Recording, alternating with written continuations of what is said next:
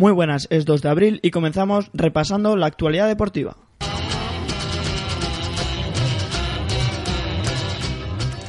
Esto es Repaso Deportivo con Iker Castaño.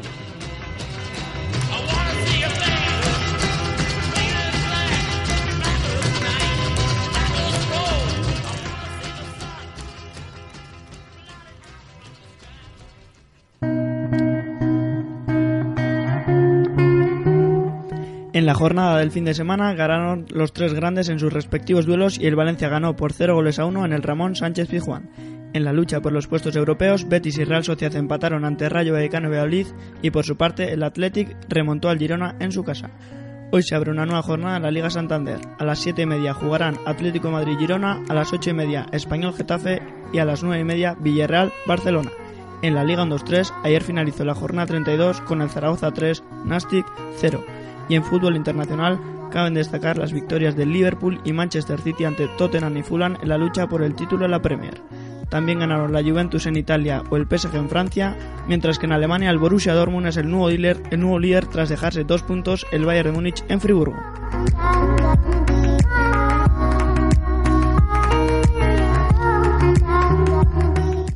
En baloncesto, el GBC no pudo derrotar a un Andorra comandado por Rafa Luz.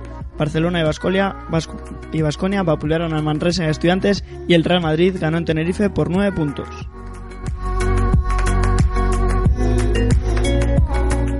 En tenis, Roger Federer consiguió su cuarto trofeo en Miami y ya van 101 títulos en su carrera como profesional. En el cuadro femenino, la australiana Barty fue campeona tras derrotar a la checa Pliskova por 7-6 y 6-3. En balonmano, el Vidasoa ganó contundentemente al Puente Genil y cada vez se acerca más al objetivo. En Champions, Nantes, Vive Kiels, Flesburg, Veszprem, Bardar y Szeged pasaron a cuartos de final tras disputarse los partidos de vuelta durante el sábado y domingo.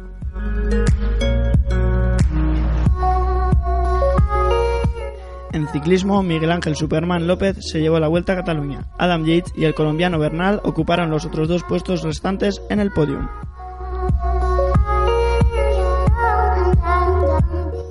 En motor, Lewis Hamilton quedó en primera posición en el Grand Prix de Bahrein y Bottas quedó en segundo lugar. Y en MotoGP, el español Marc Márquez ganó la batalla a su eterno rival Valentino Rossi en las termas del Río de Argentina.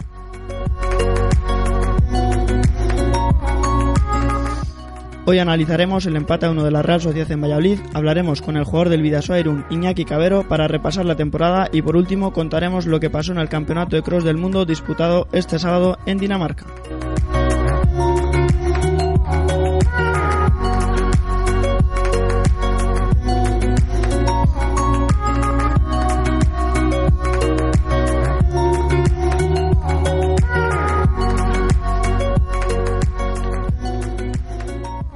Damos paso ahora a Jonander Pérez y Luis Ibáñez para analizar el partido de la Real Sociedad en Valladolid.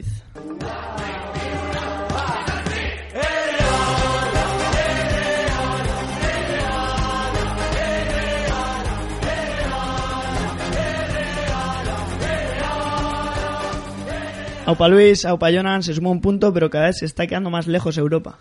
Bueno, así que eh, sí, al final, como dijo Rulli en la previa, era el último tren y parece que nos, subimos al tren, ¿no? Eh, parece que al final, si no se conseguían los tres puntos, iba a quedar en tierra de nadie el equipo y parece que así va a ser. Eh, bueno, ya te digo, Jonan, eh, Iker, partido con Zamora amargo. eh, un partido muy flojo en el cual el VAR nos ayudó un poquito y sí, eso, destacaría la falta de ambición que tiene el equipo para ganar los partidos. Ya te digo, la última jugada que analizaremos después, pero yo destacaría la falta de ambición. Bueno, en el 11 de inicio jugaron Rulli, Zaldú, Aritz Navasteo, Zubelia, Sangali y Pardo. Y arriba Oyarzabal, Januzaj y Sandro, ¿no? Teniendo en cuenta las bajas, eh, así como Llorente, Moreno, Rodríguez, Illarra, Zuru, Merkelanz, Gorosabel, Merino por sanción. Bueno, el esperado, ¿no, Jonan? Se puede decir que fue lo esperado, pero si vemos el partido pasado contra el, el Levante, eh, todos esperábamos que jugara Pardo y jugó Guevara en su, en su sitio, ¿no? Fue inesperado, pero se atrevió Imanol y este fin de semana podía haber jugado Zubimendi también sin un problema, pero al final apostó por los dos jugadores del primer equipo. Bueno, el otro día también hablamos de cantera, ¿no, Luis? Eh, en, en el banquillo están Moyal, Lenormand, Allen, Zubimendi, Bautista, William José y Juanmi. Bueno, ¿Qué nos puedes decir de- del banquillo que teníamos en, en el Zorrilla? No, ya te digo, como bien ha dicho Jonan, al final en el partido del Levante eh, Imanol decidió sacar a Guevara. Al final Guevara es un chaval que lleva prácticamente tres años entrenando con el primer equipo y tenía que tener su oportunidad. Eh, este partido, bueno, todos esperaban el, que jugase eh, Zubimendi, pero al final no, jugó Pardo. Eh, no sé, al final... Zubimendi hay que tener en cuenta que es el, suplente de- del filial, ¿no? Eso es lo que decían. Sí, o sea, yo por los partidos que he visto del Sánchez... Juega Guevara antes, ¿no? juega Guevara antes, pero es verdad que Zubimendi, ahora que Guevara eh, está entrenando con el primer equipo, sí que está cogiendo más fuerza en, en el filial. Eh, está jugando muy bien, eh, tiene juega muy bien por arriba, eh, suelta muy bien el balón, rápido, Palda está en juega muy bien, eh, se anticipa muy bien a los balones y, y, sinceramente es un jugador que a mí me gusta mucho. Sí que será, será suplente en el filial y demás, pero el partido pasado, como he dicho antes, nadie apostaba por Guevara titular. Todos poníamos a Pardo por delante de él, ya que es jugar primer equipo. No tenía muchos minutos y visto las bajas, pues era evidente que iba a jugar él y al final pues eh, todos teníamos la sorpresa de, de que jugara Guevara, ¿no? Entonces este fin de semana estaba la incógnita, que al final Imanol pues yo creo que hizo bien porque si no hubiera hundido tanto a Sangali como, como a Pardo. Bueno, analizando un poco las fases del partido, empezando por el minuto 8, gol de Keco Gontán, ¿no? El ex armero. Bueno, la, defensa se mete muy, muy, muy dentro, ¿no? Y luego gran, centro de Nacho que no consigue eh, despejar la, la defensa y, y Teo que está mal orientado y bueno, ¿quién hay que dar el error ahí, no? Eh, yo creo que se le ha castigado mucho a Teo. Sí que es verdad que es un error muy infantil, un, intentar un control en área pequeña de espaldas al rival.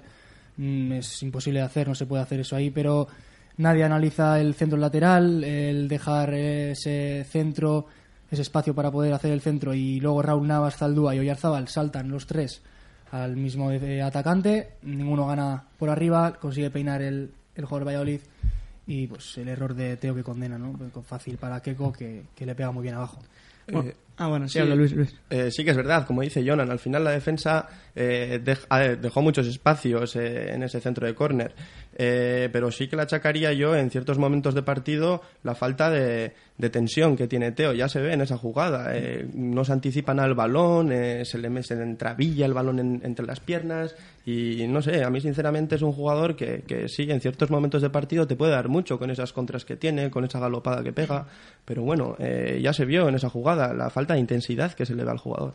Bueno, los siguientes compases del partido, hasta el descanso fue mejor la Real, ¿no? Se reflejó en la posesión con un 33-67, pero de cara a portería, Jonan, cero remates a puerta, dos tiros fuera, uno entre ellos el de, el de Zubeldias de fuera del área, y luego uno de Garzabal que se envenenó en, en portería de, de Masip, ¿no? Que le dio al larguero, pero, pero nada, que no, están, no estamos muy acertados últimamente.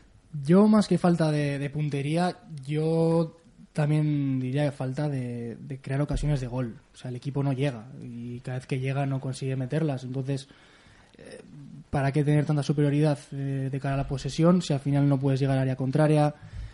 Muchos entrenadores dicen ¿no? que al final la posesión sí, pero con un para algo. ¿no? Incluso el propio Imanol dijo en rueda de prensa esta semana que, que la posesión debería ser para algo, con un objetivo, con un fin, que el fin es el gol. Entonces es el Valladolid con tre- 33% de posesión, cero- eh, 1-0 el marcador y el partido era, era de ellos.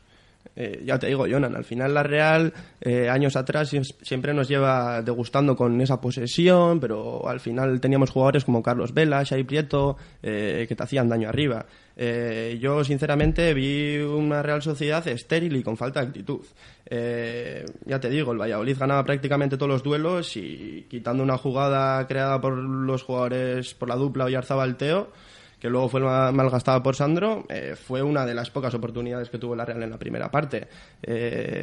Eso, al final la posesión del equipo, si luego no se contrasta con goles o con ocasiones de gol, no sirve de nada. Eso es, yo creo que totalmente de acuerdo contigo. Al final la Real en años pasados siempre decía que jugaba muy bien a fútbol, pero claro, siempre estaba ese Carlos Vela, ese Chori, ese Aguirreche, que al final una individualidad te acaba mat- metiendo ese gol que te daba la victoria, ¿no? En el último minuto, eh, incluso sin merecerlo, pero esta vez pues no, no tenemos ese, ese jugador tan clave que quitando a Yarzábal, que se me parece, no marca nadie más los Es goles. que quitando Yarzabal no, no hay, na- no hay gol, nada no hay delante, gol. no hay Esta gol. temporada no hay gol. Sin Willy encima, pues, pues menos. Willy ahora vuelve, esperemos que, que pueda ma- anotar esos goles que, que hay, nos que están agarrarse a él, faltando. hay que agarrarse a él, pero yo lo veo, lo veo complicado porque no podemos... Yo creo que le faltan unos, unos cuantos partidos para amontonarse un poquito y Bueno, en la segunda parte hubo también fases dominadoras de ambos equipos. La posesión fue más equilibrada respecto al primer periodo, un 49 por- del Valladolid y 50 y 51 de la Real. Hubo un parón de Rulli a- al disparo al primer toque de Anuar. Eh, ¿Cómo visteis ese inicio de la segunda mitad? Eh, sí, eso es, como bien dices. Al final la Real, eh, en un principio en la primera parte sí que se vio que eh, iba a salir a, a por el partido. El técnico Orio- Oriotarra al final decidió meter artillería pesada en la delantera. Salieron Juanmi y William José eh, por parte de Sandro y Pardo. Sí, hubo más ocasiones que la primera parte, pero no sé al final qué opináis vosotros. A Eso quería ir luego también. Que salió Juanmi y se fue Sandro otra vez cabizbajo, otra vez, otra vez sin gol, ¿no, Jonan? Eh, esta vez Sandro sí que no, no hizo un partido de los de aplaudir, ¿no? Aunque no hubiera marcado gol, tampoco yo creo que hizo un partido destacable. Un partido en el que estuvo espeso, no, no tuvo esas ocasiones que suele generar. Y al final, pues eh, otro partido más sin marcar. un- se le va acabando la temporada. Un partido contra el Valladolid eh, fuera de casa, que era un partido propicio para conseguir ese tanto, pero encima, siendo el delantero centro del equipo, sin Willy, y encima ahora que vuelve, vuelve el brasileño, lo tendrá más complicado, ¿no? Eh, sí, ya te digo, el otro día tuvimos un pequeño debate, Jonan y yo, sobre Sandro, que yo estaba en contra de él y Jonan le gustaba, al final eh, su actitud, eh, su explosividad, intensidad, eh, pero al final eso no sirve. Si los goles no llegan, no sirve nada. Ya te Yo digo. creo que llegará el gol algún día, pero, pero no sé cuándo. No sé cuándo, sí, todo el mundo dice lo mismo, el siguiente partido, el siguiente partido, pero nunca llega. Lleva 910 minutos sin marcar y lo que viene siendo 493 días. Eh, es el delantero con más minutos de la liga sin ver puerta. Y la última vez que marcó fue un 23 de noviembre de 2017 con el Everton en fase de clasificación eh, que perdieron 1-5. Es, eh, ya te digo, eh, si al final un delantero centro de la Real no tiene gol, o sea, no sirve de nada. Bueno, además salió William José, ¿no? Como dice Jonan, el brasileño que después de la lesión ante el Atlético Madrid, bueno, pues cambió, fue el segundo cambio, ¿no? Por Rubén Pardo. Y bueno, apostaba más por lo que ha dicho, ¿no? Más artillería pesada en el ataque y, y nada que perder con 1-0 y a por todas, ¿no? Salió Imanol ahí. Yo sinceramente no vi a William José como, como estaba en otros partidos. Lo vi un poco, no sé si todavía lesionado, renqueante de la lesión. Le costará vi- adaptarse, yo creo, un poco muy todavía. parado. Necesita unos cuantos No- minutos No lo vi para- tan protagonista, no llevó el peso del equipo, no llegó a remate tan fácil.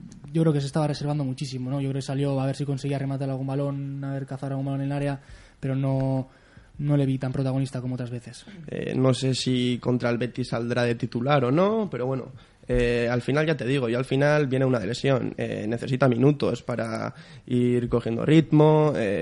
y esto, después de una lesión, no llegas y al final los jugadores buenos, buenos, son los que llegan de una lesión importante y te meten goles. Eh, Willy ya sabemos que normalmente cuando suele llegar de, de algunas lesiones, pues eso, le cuesta eh, ir cogiendo ritmo de partido. eh, pero bueno, espero que contra el Betis tenga más minutos que los que tuvo contra el Valladolid y, y pueda ir cogiendo ritmo. Sí, yo creo que también Imanol dijo, bueno, de al río, sacó a Willy, no sé cómo estaba físicamente, pero yo sinceramente creo que no estaba al 100%. Vale que es, vuelve de lesión, pero igual igual tampoco creo que estuviera listo como para jugar. ¿no? Un partido, si hubiéramos ido ganando eh, cómodamente y el partido estaba encarrilado, no creo que Willy hubiera salido. Eh, yo creo que, que también Imanol dijo, bueno, eh, lo que tengo es lo que tengo, lo tuvo que sacar a ver si conseguía el empate o, o ganar este partido. Bueno, no fue por Willy al final, pero después de un gran centro de Zubeldia, que no sale ningún jugador vallisoletano a tapar, eh, remata Oyarzábal con un testar, como habéis dicho. Oyarzábal siendo el máximo goleador de la Real con, con 11 dianas, pues, pues marcó al final ¿no? el empate. Eh, sí, fue un golazo, eh, ya digo, un testarazo de, de nuestro capitán en, aquel- en este partido. Al final ponía el 1-1 en el marcador. Eh, destacaría el centro de Lucas Angali, que ya te digo, tiene un, un guante buenísimo. Eh, me encantó el ¿Fue centro. Lucas Sangali o Zubeldia? Sangali, Sangali. Ah, fue fue Sangali, Sangali, al Sangali, final. Sangali, Sangali. Tenía aquí apuntado Sangali y, y luego había dicho Zubeldia porque pensaba, no sé, se me había venido a los ojos que era Zubeldia, pero al final Sangali, sí, no, sí. Sangali, Sangali fue Sangali, hizo un centro espectacular. Destacaría también, me gustó Sangali, sí, pero bueno, tiene intensidad, eh, explosividad, pero no sé, para mí le falta algo. No, no sé, no le veo para, para que juegue en el once titular. Yo lo vi, así como a Pardo lo vi desaparecido, lo- a Sangali lo vi muy perdido. Yo creo que lo vi perdido. Sí que en Vallecas, cuando salió de media punta, dio un poco más de respiro al equipo, pero esta vez no fue tan protagonista con balón. Sí que cuando la pidió y recibió de espaldas a portería se giraba bien, eh, daba espacio al equipo, hacía grande el campo, abría banda para poder llegar a esos centros laterales que tanto se ha hablado esta semana que podían hacer daño al Valladolid por la estatura de Masip y así, así llegó el gol, ¿no? Un centro lateral suyo que Oyarzabal pues remata solo, ¿no?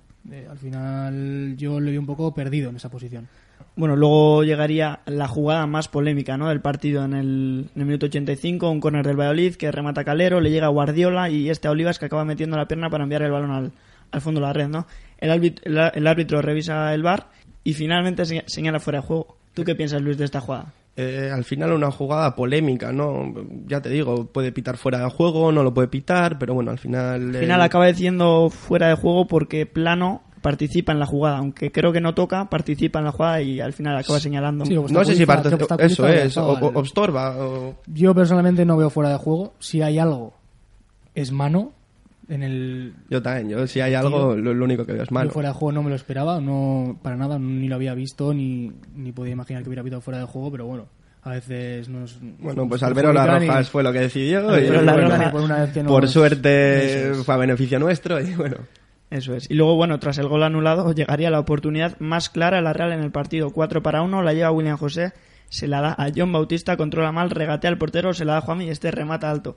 ¿O qué opinión? Bueno, algunos opinan que, que William José tuvo la culpa, otros que John Bautista. Bueno, ¿vosotros qué, qué opináis? Ya te digo, Un delantero centro de un equipo de primera división, no te digo que tenga que marcar todos los goles, pero un 4 para 1, minuto 90 de partido, sales de suplente, te puedes reivindicar, much- muchas críticas. Uno para uno, William José lo hace muy bien, fija al, al único defensa que quedaba, la abre para, para Bautista, que tenía que empujar. Bien, estaba es- afuera, estuvo un tanto lento, ¿no crees?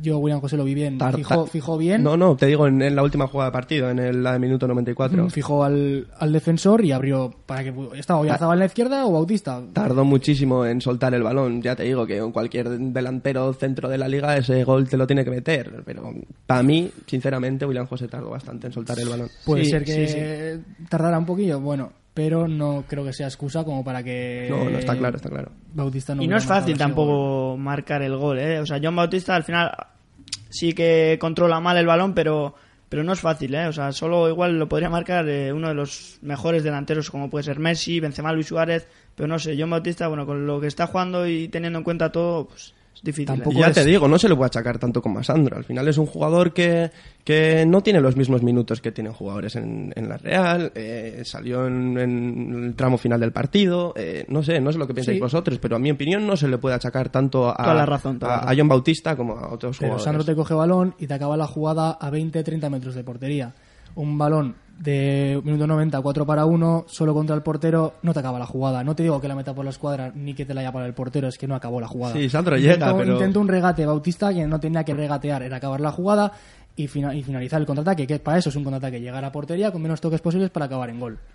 Yo creo que son totalmente jugadores totalmente diferentes. Al final, un tío cobra. No, no sé si llega eh, John Ah, Bautista. que no sé si- de dinero. No, no, un pero también para uno de un delantero centro de primera división. No, pero, no, pero uno, tiene, uno minutos, el otro no tiene minutos. Ya, Eh, uno, cobra 30 5 millones y el otro no, co- no cobra 5 millones. Uno tiene eh, juega prácticamente todo. Uno, ya te digo, lleva 910 minutos sin marcar. eh, el otro no. O sea, es que es totalmente diferente. Ya te digo, eh, según Transfermarkt, eh, Sandro está valorado en 6 millones de euros. eh, tiene un sueldo medio de 4,5 millones. Eh, eh, la Real, por lo que he leído, eh, quiere renovarle 3 años. eh, Bueno, vamos a dejar un poco... acaba de no, ser no, renovado no. con una cláusula de 50 millones de euros. No, pero ya te digo, o sea, no, no, no le puedes achacar a, a John Bautista lo mismo que a Sandro. No, pero totalmente diferente. no, pero es que estás todo el día defendiendo a, a, a Sandro y es que no, no puedes de- de- defenderle, no puedes. Un tío, un tío No hay motivos, ¿no? que- Hablamos de no hay- Bautista. No hay motivos. no Hablamos hay- de Bautista, no que en esta motivos. ocasión no. Bueno, vamos a dejar un no poco de lado la, la jugada final y, y bueno, vamos a hablar un poco de lo que dijo Imanol, ¿no?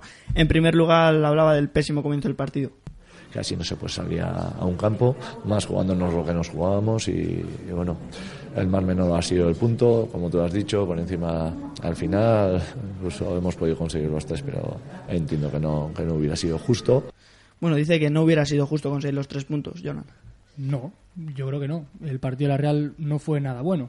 No llevó el protagonismo del partido, sí que hubo momentos de partido en el que la Real era superior, sobre todo a final de primera parte en la que la posesión era abismal, pero que como te digo, no llegamos a portería, no hacemos gol.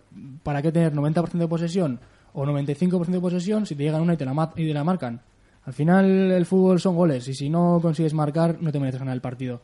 Bueno, en estos nueve partidos restantes, Aguacil espera que no vuelva a ocurrir algo así. Y, lo que me preocupa es eh, el cómo, sa- cómo hemos salido al campo. Eso, más allá del resultado, lo que no puede ser eso. Y, bueno, eh, entiendo que, que sea la última vez. Eh, destacaría eh, lo que antes ha comentado Jonan, el que no, no nos mereceríamos el, el partido, no sé, al final esto es fútbol y si tienes vas 1-1 en el minuto 94, tienes una oportunidad de gol clarísima, eh, metes gol, ganas el partido y bueno, no te mereces. Las ocasiones han estado ahí, o sea, si has tenido dos ocasiones y luego las metes, al final no, una cosa no quita la otra, es fútbol y no, Bueno. sé, no sé lo que pensáis vosotros. Mm, Sí, no, no, es que es así, es que es así, o sea, podríamos habernos ido con tres puntos y íbamos 1-0 perdiendo en el minuto 80 y yo no daba nada por, por conseguir esos tres puntos, pero bueno, al final se quedó en uno y, Y al final Immanuel Alguacil siempre está diciendo lo mismo, el, el no merecernos, y al final eh, veremos el siguiente partido, no sé, eh, hay que empezar a ganar partidos. Sí, ya, muchas eh, destacaría excusas- excusas y luego al falta de final ambi- no- ambición y, en muchos tramos del partido miedo. O sea, prefiere llevar, sacarse un empate en un partido que se puede ganar que... No sé, Sí, el- que intentar el- ir a por conformismo, mi- mi- conformismo el con resultados que no, el que mínimo no- ir a por los, tres si el puntos. objetivo es uno, no podemos empatar fuera de casa contra un Valladolid que en casa tenía números horribles. Había ganado solo tres partidos en toda la temporada en casa. Y no sí. puedes dar por poner un empate contra un equipo así. Y más si es último tren, como habían calificado muchos jugadores durante la Totalmente de acuerdo. bueno, y como comentó Zaldúa el otro día, no está siendo un mes nada fácil para, para la Real y, y esperan acabar con esta racha negativa cuanto antes, ¿no? Así comentaba Sangali. Sí, es cierto que con este resultado damos un paso atrás. Eh, llevamos pues un mes un poco complicado en encontrar resultados, pero bueno, al igual que hemos tenido un mes complicado, pues si enlazamos ahora un mes positivo, pues podemos volver a engancharnos al, al tren, que es lo que queremos, y pelear por algo al final de temporada. Bueno, Luis, se están dando cuenta hasta los jugadores, ¿no? Que, que esto no está saliendo bien y, y algo habría que cambiar, ¿no? Ya se cambió el entrenador, pero no parece la solución, ¿no? Final.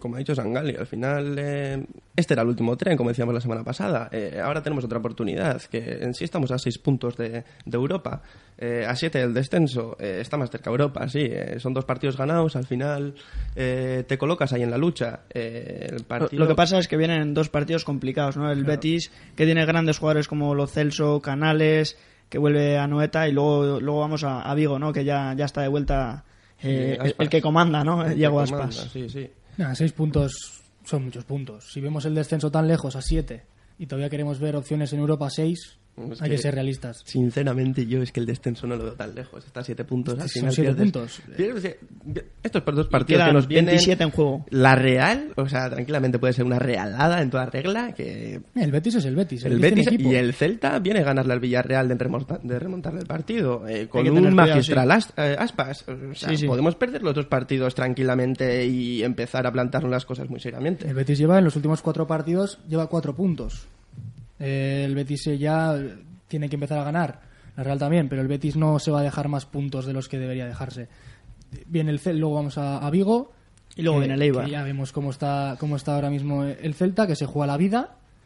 Y, no va- y la Real contra equipos que se juegan la vida, como ha dicho Luis antes, yo creo que sale a verlas venir. A dar por bueno el punto fuera de casa y al siguiente partido. Los resultados están ahí contra equipos de, de tabla Sí, baja. falta de ambición. Y luego viene el Eibar, que, que está a un punto a un punto nuestro. Y a falta de dos jornadas Empató en antes, el que- Ciutat de Valencia, eso es 2-2 este, este fin de semana, pero, pero también el Eibar eh, fuera de casa también es un gran que equipo. hay que tener cuidado.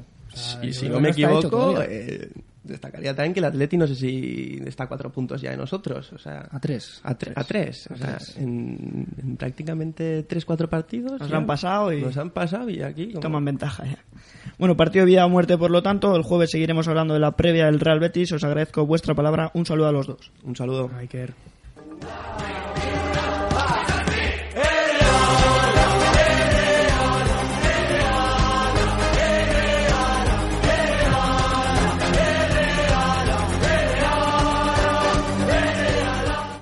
Volvemos en breve para repasar la brillante temporada del Vidasoa Irún en la Liga Sobal y hablaremos además con su extremo derecho Iñaki Cabero.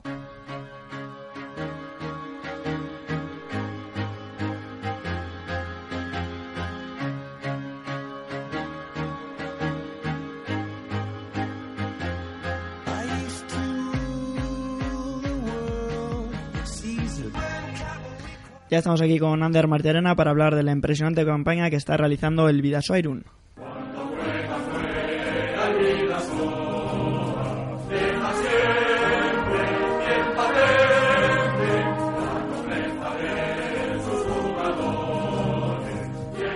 Según Ander, la temporada del Vidasoa está siendo impresionante. Muy buena, Iker. Pues sí, el Vidasoa la verdad que empezó con una racha increíble, todo parecía que iba a ser una racha de inicio de liga, pero al final eh, está aguantando muy bien y se encuentra ahora mismo en un puesto magnífico. Bueno, hablemos en primer lugar de la plantilla, bueno, 16 jugadores, 8 españoles y 8 extranjeros, entre ellos 5 franceses, 2 chilenos y un brasileño. Bueno, todos están a un nivel espectacular, ¿no? Sí, la verdad que la plantilla eh, se ha conjugado muy bien entre sí y la verdad que tanto el ataque como sobre todo la defensa, que es el mejor equipo defensivo de la liga, está funcionando a las mil maravillas. Destacar a John Azcue, que es de, aquí, además a los hermanos Salinas, ¿no? los chilenos, y, y Caudí Odriozola, ¿no? que la velocidad de Caudí, bueno, es de las mejores ¿no? del Vidasoa. Bueno, Caudí empezó lesionado y ahora sí que está teniendo un protagonismo eh, más grande. Este fin de semana incluso eh, llegó a marcar seis goles y la verdad que que fue el líder un poco de, la victoria ante el Puente Genil.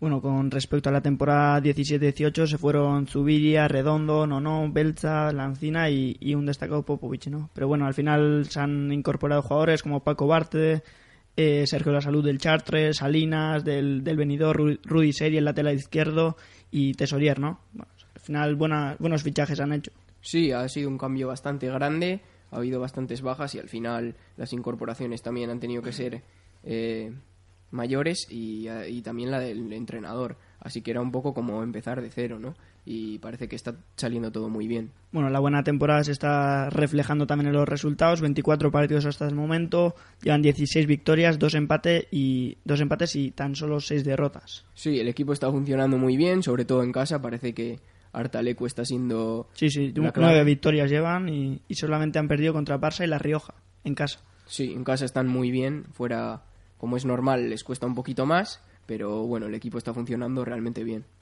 Luego el Barça juega, parece, en otra liga, ¿no? Yo creo que al final el Vidasoa se puede decir que va primero en su liga. En, el Palau Laurana ha perdido en 32-23 y en Artalecu 17-21 y, el, Barcelona con, con, esos 30 y... No, ¿Cuántos son? ¿Cuántos puntos? Eh, 34. 34 puntos, eso ya está a otro nivel, ¿no? Sí, el Barça juega en otra liga. Al final tiene un equipo eh, configurado para pelear con los mejores en la Champions y ningún, ningún otro equipo del, de la tiene ese nivel. Así que al final es pues, el equipo que, que lidera la liga durante todos los años y, y vamos, juega pues en, en, otra diferente. Bueno, hay que recordar que el Vidasoa fue campeón de Europa en el año 94-95 y en la Recopa de Europa en la 96-97 en la clasificación no, no, se han visto tan, tan reflejados las buenas actuaciones del Vidasoa, han quedado quintos y, muchos eh, muchas, eh, muchos años han quedado por, por encima del décimo puesto, ¿no? Y, este año está siendo, vamos, impresionante. Sí, Respecto a la clasificación, están segundos y... En otros años, pues bueno, en la Liga Sobal ha sido un poco un equipo que se le llama de media tabla, ¿no? Después, eh, por una desgracia, descendió eh, pudo ascender de nuevo, pero solamente duró un año. Se mantuvo en División de Honor Plata seis años desde el 2007 hasta el 2013. Sí, los años en segunda tampoco fueron realmente buenos, pero después pudo ascender, duró un año, volvió a bajar y parece que ya ahí ha cogido la, la dinámica positiva y esperemos que se mantengan a Sobal lo máximo posible. Bueno, este año van segundos en la clasificación, como hemos comentado, y quedan seis partidos. Yo diría que asequibles sin fin Guadalajara, Huesca y Alcobendas y, y más difíciles son La Rioja y Cuenca. Nada más a La Rioja tienen que, ir allí. En esta liga tan igualada ningún partido es asequible. Sí que el Vidasoa partirá como favorito en la mayoría de ellos, pero contra La Rioja y, y el Liberban Cuenca pues va a tener unos partidos muy muy duros. Esperemos que llegue a esas dos últimas jornadas siendo segundo y que se lo tenga que jugar todo en, Logroño y en casa ante el Cuenca. Bueno, hay que recordar que en Europa entran el segundo, el tercero y el cuarto, ¿no? Entran en una Copa EHF, que es una competición continental de clubes europeos de balonmano y que está situada por, por detrás de, la máxima, ¿no? De, que, de la Champions League. Y pues eso, luchan por los puestos europeos, eh, además del Vidasoa con 34 puntos, eh, van otros tres por, por detrás de ellos con 32 puntos, como son la Rioja, la de Mar y, y el Granollers. Sí, la Liga de Campeones ya es imposible porque el Barça ha ganado la liga matemáticamente y después viene un tren de, de, muchos equipos que están muy igualados. Así que en un momento puedes estar segundo y clasificarte y perder un fin de semana, que ganen los demás y quedarte fuera de la HF siendo quinto. Bueno, pues en el día de hoy tenemos el privilegio de hablar con un jugador del Vidasoa, en este caso con Iñaki Cabero, el único jugador de Irún que juega en el primer equipo. Adelante, Martí, es tuya la palabra. Hola, muy buenas, Iñaki. Bueno, eh, nos vamos a centrar ahora más en lo personal y después te haré algunas preguntas de, de cómo ves al equipo esta temporada. Eh, vale, perfecto. ¿Qué tal te va la temporada a nivel personal? Eh, pues bueno, la verdad es que al principio empecé muy bien. La primera vuelta empecé muy bien, a pesar de una lesión que tuve al principio. Pero bueno, recuperé y la verdad que hice una primera vuelta brillante. Y la segunda vuelta, bueno, pues eh, bastante bien pero he bajado un poco el rendimiento y no estoy muy contento, pero bueno, contento con el equipo, si no. Perfecto. Eh, han pasado muchos jugadores por la cantera y la mayoría se han quedado en el camino. Para ti, ¿qué significa ser el único jugador de Irún que juega en el primer equipo del Vidasoa? Bueno, pues yo empecé a entrenar y como que no me lo creía, pero ahora creo que es un, una recompensa ¿no? por todo el trabajo hecho anteriormente y, y, no, muy, muy contento y muy agradecido de poder estar en este momento ahora con el equipo. Eh, bien, centrándonos más en el equipo y en la actualidad de la liga, eh, ¿cómo os encontráis a falta de solamente seis jornadas en liga y con la Copa del Rey todavía en juego? Pues eh, yo la verdad que veo al equipo muy bien, muy fuerte. personalmente, eso, yo creo que podemos ganar seis partidos que nos quedan a pesar de que es muy complicado. Y esta Copa del Rey nos sirve para, para ver si podemos llegar antes a puestos de Europa. Es decir, si llegamos a la final haciendo un buen campeonato, podríamos optar a, la fase de Europa y tomarnos la, la liga con un poquito más de tranquilidad. Eh, además, venís de hacer un buen partido el viernes en, en Córdoba. ¿Os puede servir esto de ejemplo para los próximos partidos? ¿Sí? ¿Me escuchas? Sí, ahora, ahora, se había cortado. Es que no sé por qué nos funciona mal el teléfono. Eh, te, había preguntado que el viernes jugasteis un buen partido en Córdoba, en Puente Genil, y a ver si este partido os puede servir como ejemplo para, para este final de temporada. Bueno, pues sí, es un poco el, el ritmo que tenemos que tener cada partido. Si conseguimos llegar al final de cada partido, últimos 20 minutos, con un poquito de diferencia y conseguir ver los partidos, yo creo que podemos eh, ir más o menos tranquilos, ¿no? Eh, además, el viernes viene Artaleco el Liberbank Cuenca para jugar los cuartos de final de la Copa, en la que evitaría y salvarse hasta una hipotética final. Así que supongo que afrontaréis eh, la eliminatoria con ilusión, ¿no? Con un rival que en Liga está un poquito alejado, pero ha competido este año en, en Europa. Sí, bueno, eh, es un rival muy fuerte. Si me permites corregirte, es, el, es una final ahora en Alicante, no viene aquí. Y, bueno, eh, eso, lo que tú dices, si conseguimos eh, batirlo, pues eh, sería ver la semifinal a ver qué tal y, luego intentar llegar hasta la final contra el Barça. Pero ya te digo que eh, a partir de ahora todos los partidos van a ser complicados en Copa del Rey y en Liga bueno, tenéis que hacer de Artalecu un, un fortín, ¿no? Al final para los rivales eh, ha sido un campo muy difícil, solamente os ha ganado el Barça y la Rioja, aunque el otro día el frigorífico Morrazo rascó un empate. Eh, ¿Crees mm. que, os tenéis que agarrar un poco al factor cancha o qué? Sí, bueno, en casa tenemos que tratar de sacar todos los pases, todos los puntos posibles y yo creo que eso, ya que quedan tres solo en casa, pues eh, tenemos que salir con todo a ganar los seis puntos y luego fuera casa pues también intentarlo, ¿no? Pero sí que este año la afición se ha volcado yo y la verdad que se nota, se nota en el equipo, en el ánimo de todo el equipo y se juega muy a gusto en casa y muy te motivas mucho, entonces es algo que tienes que agradecer con una victoria a, afición. Bueno, si miramos la clasificación de estos últimos dos años, desde que regresasteis a la Soval, eh, el primer año quedasteis eh, undécimos y el año pasado décimos. De repente tenéis un salto gigante y vais segundos en la clasificación. Eh, ¿Qué crees que ha cambiado en estos años? Bueno, en este último año, mejor dicho.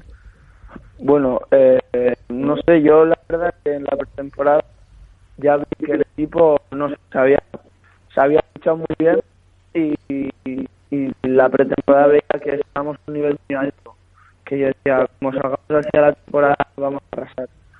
Y, y no la verdad que empezamos la temporada y la primera vuelta eh, nos ganamos la Copa Sobal, eh, fuimos pasando Copas del Rey y, bueno, con la con la llegada al final de la Copa Sobal después de una semifinal muy buena eh, yo ya dije esta temporada es nuestra no tenemos por qué quedar segundos pero sí por la parte muy alta de la tabla y, y no sé la verdad que un nivel muy alto por parte del director así que no sé qué ha podido ser pero algo algo todo general no sé Eh, Iñaki, eres muy joven todavía y estás en pleno auge en tu carrera. Eh, ¿Dónde y cómo te ves en un futuro? Mm, No lo sé. Yo la verdad es que ahora mismo aquí en casa estoy muy a gusto y, y ahora mismo no cambiaría nada porque tal y como está el video y todo, pues eh, no sé. Me, me apetece quedarme aquí, pero bueno, si por circunstancias de la vida me tengo que ir fuera a jugar a mano lo que sea, pues yo encantado. O sea, cualquier oferta o lo que sea es bienvenida. O sea, que un cambio de aire nunca viene mal, pero Sí. ahora mismo no. Eh, igual te digo, pues ya tengo 7, 8 años, pero no creo, no creo. Vale, muy bien. Y la última, si tuvieras que elegir entre ganar la Copa del Rey o quedar segundos en Liga, ¿con qué te quedarías? Eh, yo me quedo con ganar la Copa del Rey, Claro, al porque al final, título- es, es un título ¿no? y que se lo quite salvar. Entonces, yo me quedaría con el, título, con el título de la Copa del Rey, aunque es muy ambicioso, pero bueno, Bueno, al Barça sí llega. eso, si llega el Barça, eso es. Vale, pues muchas gracias y muchísima suerte en este final de temporada. Vale, muchísimas gracias a vosotros. Adiós.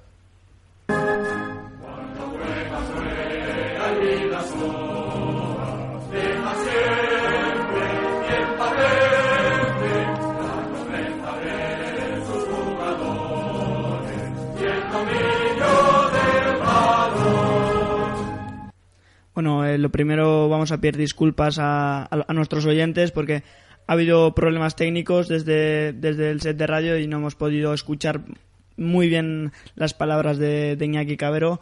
Pero bueno, en, en nuestra web tendremos la noticia más ampliada con, con las frases que más las frases más relevantes de Iñaki Cabero para, para que las podáis observar. Bueno, no se vayan que en breve llegará Kerman Sesma para contarnos todo lo que sucedió el sábado en el campeonato de cross del mundo.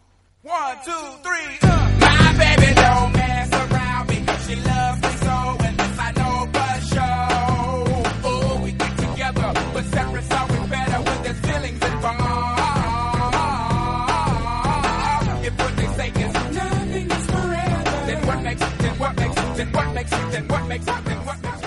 Ya está aquí con nosotros Kerman Sesma para hacer un breve repaso del cross del mundo disputado el sábado en Dinamarca.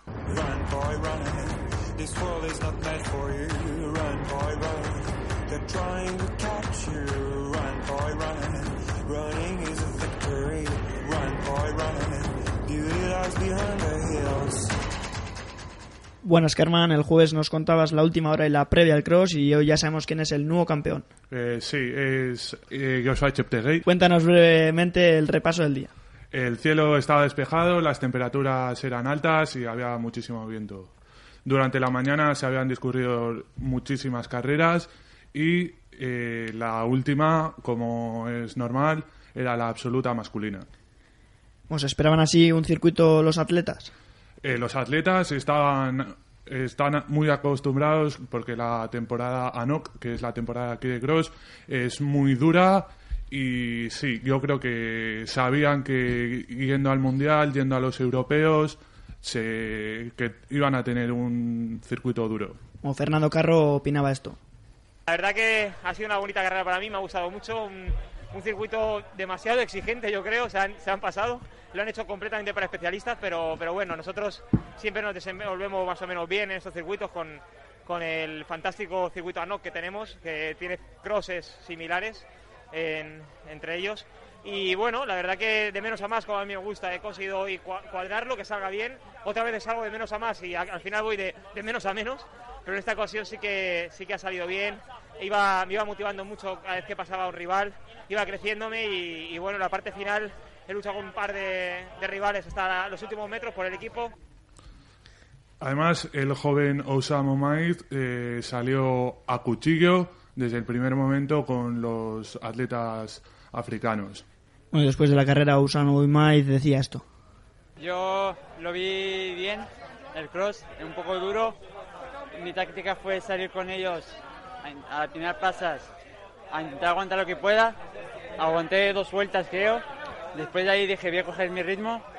Pero ya iba, desde la segunda vuelta iba pushing hasta llegar al 16, 17. Y Eh, de esta atleta se esperaba esto porque siempre que corre con grandes atletas se crece y decía esto hace un par de meses. eh, no me dan miedo los keniatas. Entonces era obvio que iba a salir a cuchillo a intentar conseguir la mejor posición porque al final quedó el 20 siendo el segundo europeo. Bueno, ¿y qué es lo que pasó en 2017? Eh, fue Cheptegei que iba al líder y en la última vuelta yendo a- ese sí que iba a cuchillo no como, muchísimo más que Omaid y en la última vuelta de la edición del 2017 le entró un pajarón increíble eh, delante de su afición que era en Uganda esta edición y nada quedó el número 30 casi casi tirándose al suelo antes de llegar a meta. Por último, ¿cuál fue la sensación que dejaron el resto de atletas españoles en, en la absoluta? A mí, en lo personal, a mí me parecieron que hicieron un trabajo increíble, eh, porque ya dije el, jueves que luchar contra los africanos no iba a ser nada fácil, y viendo los puestos que quedaron eh, Chiqui, el Adamsen y compañía, pues, ¿qué te voy a decir? Un trabajo espectacular. Ojalá que sigan así y ya eh, de cara al Mundial que se va a celebrar a finales de septiembre, principios de octubre, va, esperemos que ahí nos den muchísimas más alegrías. Bueno, Kerman, te agradezco tu aportación en estos dos días hablando sobre el cross del mundo. Eh, muchísimas gracias a vosotros y si me permites quiero animar a los que nos escuchan y a los que nos siguen por este medio de comunicación a seguir este bonito deporte y que lo disfruten. Un saludo. Run, boy,